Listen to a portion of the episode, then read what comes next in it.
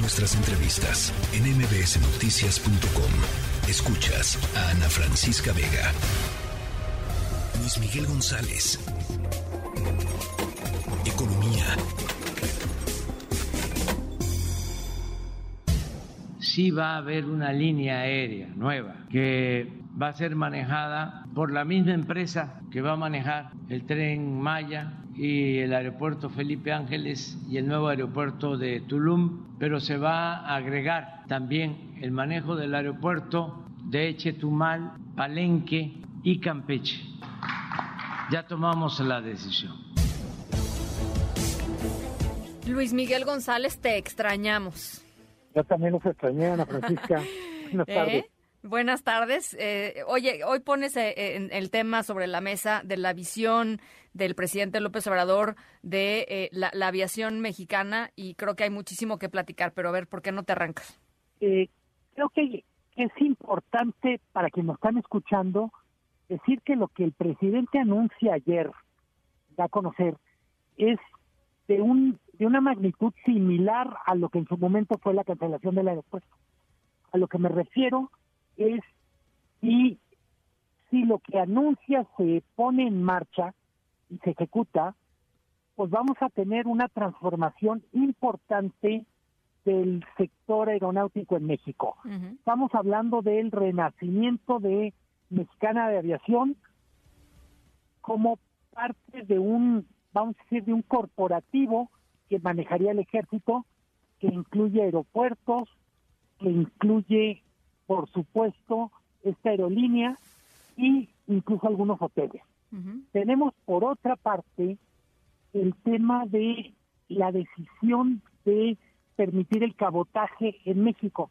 Cabotaje significa, por ejemplo, una aerolínea internacional que hace un vuelo de Los Ángeles a México o de Houston a Guadalajara, que pueda hacer otro movimiento en territorio nacional llevando pasaje que se recogería en el aeropuerto, digamos, nacional.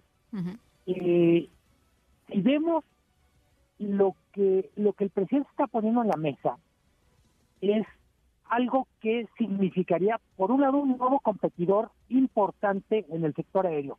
En este momento voy a decir marcas, pues tenemos Volaris, tenemos Aeroméxico, tenemos Interjet literalmente en el piso, tenemos Viva Aerobús, y significaría un jugador que contaría con una ventaja que es además el propietario de aeropuertos. Luego tenemos esto del cabotaje, que en realidad el gran beneficiario del cabotaje serían aerolíneas internacionales. ¿Cuál es el argumento que las aerolíneas mexicanas presentan? estamos hablando, si me permiten la metáfora boxística, de poner a competir un peso completo con un peso gallo.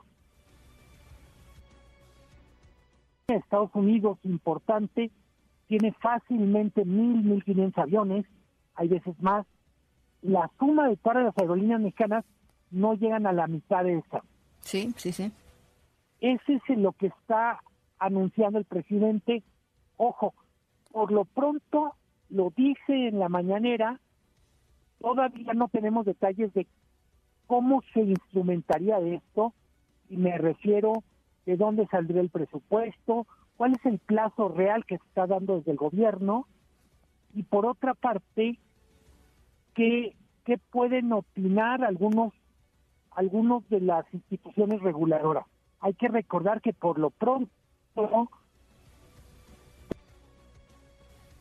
participación en una aerolínea para evitar que se discrimine a otras aerolíneas.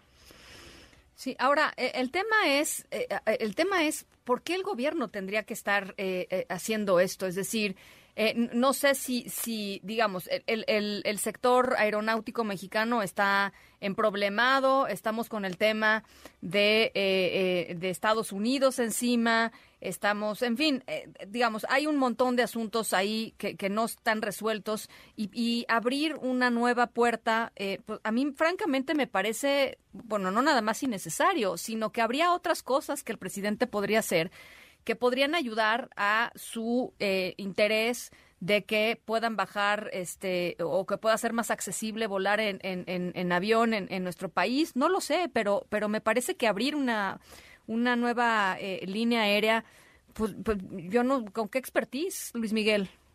No, y tienes totalmente razón.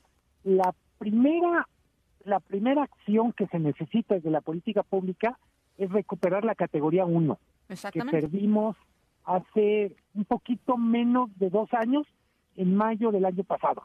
Y que dijeron que íbamos a recuperar en, en dos, tres meses, ¿no? Seis meses máximo y seguimos en esto. Eh, el no tener esa categoría impide que, por ejemplo, aerolíneas mexicanas puedan tener más, más rutas o nuevas rutas a Estados Unidos. Eh, y tienes mucha razón, la experiencia del gobierno como empresario en el sector aeronáutico o de aviación civil pues francamente ha sido de quiebra tras quiebra. Cuando tuvo Mexicana la quebró, cuando tuvo Aeroméxico la quebró. Y en buena medida, creo que lo que llama la atención del, de lo que anuncia ya el presidente es que, insisto, se trata de medidas de gran calado. No es, no es una medida cosmética, no es una medida superficial, implicaría una transformación muy importante de lo que es nuestro sector Las características de nuestro país, nuestra geografía, necesitamos un sector aéreo que sea capaz de subir a más gente a los aviones.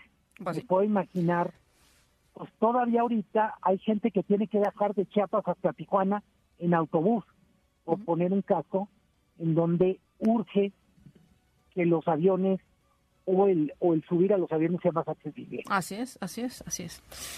Bueno, pues eh, ya veremos, ¿no? Dice que para 2023, a la par de, de, la inauguración del tren Maya, estará esta, esta línea aérea. Pues ya veremos bajo qué condiciones. No sé, a mí, yo la verdad sí soy muy escéptica, ¿no? Hay proyectos en donde creo que vale la pena pues esperar y ver, ¿no? Y, ir, e ir, informando al respecto, pero en este caso sí me parece pues completamente eh, innecesario, pues es, es, es no, lo sé.